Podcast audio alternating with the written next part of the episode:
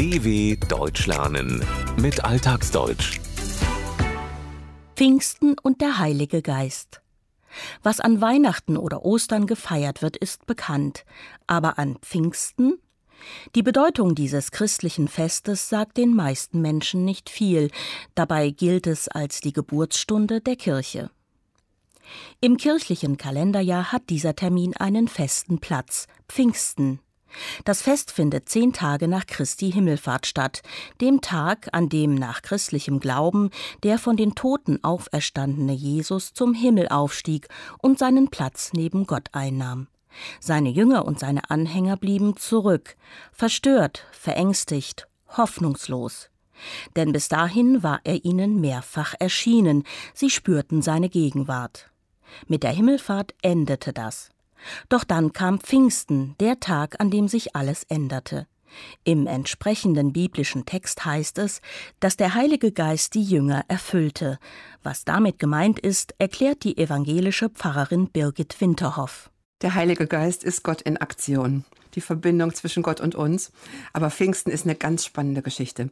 Pfingsten begann nämlich vor 2000 Jahren in Jerusalem mit einer ganz aufrüttelnden Predigt. 3000 Leute waren erschüttert, wenden sich Jesus Christus zu im Glauben, erleben, dass der Heilige Geist wirkt, sie begabt, sie ermutigt, sie tröstet. Sie verbindet als christliche Gemeinde über Völkergrenzen hinweg. Für Birgit Winterhoff ist Gott damals in Aktion getreten. Er hat gehandelt, hat eine Verbindung zu den Menschen hergestellt. In der Bibel wird das so beschrieben. Die Jünger Jesu hatten sich in einem Haus in Jerusalem versammelt. Plötzlich kam ein Sturm auf und erfüllte das Haus.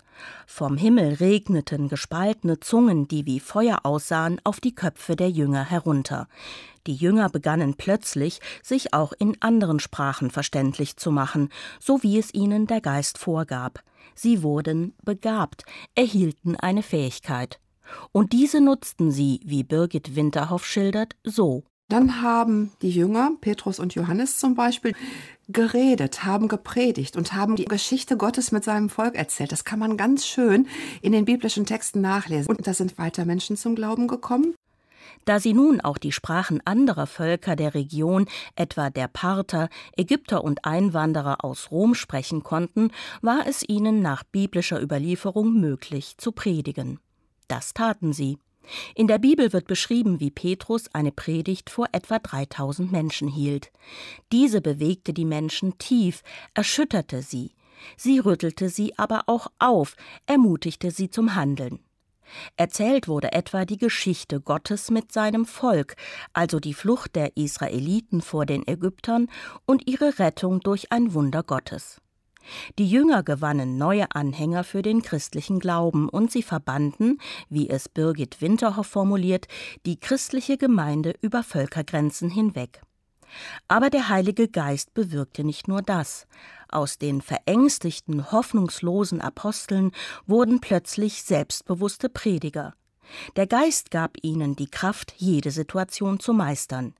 Das führte aber laut Birgit Winterhoff nicht dazu, dass die Jünger sich als etwas Besonderes sahen. Die haben da nicht abgehoben gelebt, sondern die haben sich sehr konkret um Menschen gekümmert, haben die Augen offen gemacht, die Häuser offen gemacht und sich einfach um Leute gekümmert, um diese Liebe Gottes, um das Wirken Gottes transparent zu machen für Menschen, die es dann auch erlebt haben.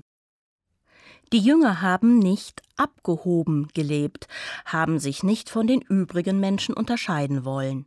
Stattdessen lebten sie den christlichen Glauben von Nächstenliebe und fanden so Zugang zu den Menschen. Sie machten, wie es Birgit Winterhoff formuliert, die Augen und die Häuser offen, machten das Wirken Gottes transparent, verständlich. Nur, wie kann man sich so ein Ereignis erklären? Birgit Winterhoff hat eine einfache Antwort. Das kann man sich eigentlich nur als Wunder erklären. Das kann man rational nicht erklären. Das kann man sich nur erklären als Wirken Gottes in dieser Situation an diesen Menschen. Übrigens Situationen, die es später in der Kirchengeschichte auch immer wieder gegeben hat, in ganz unterschiedlichen Teilen dieser Erde, dass viele begeistert waren, dass viele dazugekommen sind.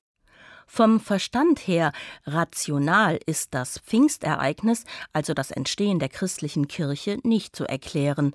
Es gehört zu den verschiedenen unerklärlichen göttlichen Wundern, an die Christen glauben. Nicht umsonst wird es auch als Pfingstwunder bezeichnet. Diese Art von Wunder hat es, wie Birgit Winterhoff sagt, auch in der Kirchengeschichte später öfter mal gegeben. Und weil die Jünger Jesu mit dem Tag der Ausgießung des Heiligen Geistes anfingen, seine Taten zu verkünden, gilt Pfingsten auch als Geburtstag der Kirche. Für Birgit Winterhoff stellt sich nun eine Frage. Die spannende Frage ist, wie wirkt denn Gott heute? Also was kann man denn davon mitnehmen? Und mir ist es dann immer wichtig, dass man nicht nostalgisch und wehmütig zurückblickt und sagt, ja damals vor 2000 Jahren war das alles so gut, sondern dass man sagt, heute wirkt Gott, heute verändert er Menschen, heute öffnet er die Portemonnaies von Menschen, die sich dann einsetzen für andere. Heute eröffnet er Möglichkeiten, dass Menschen ihre Augen öffnen, ihre Hände bereit machen zum Handeln. Das finde ich schon toll. Birgit Winterhoff meint, dass das, was damals passierte, auch heute noch eine Bedeutung hat. Man könne etwas mitnehmen, etwas davon anwenden. Dabei muss man nicht mit einem sentimentalen Gefühl nostalgisch zurückblicken. Man muss nicht denken, dass das Erlebte nur damals Geltung hatte, denn der christlichen Lehre nach ist der Heilige Geist überall und jederzeit aktiv.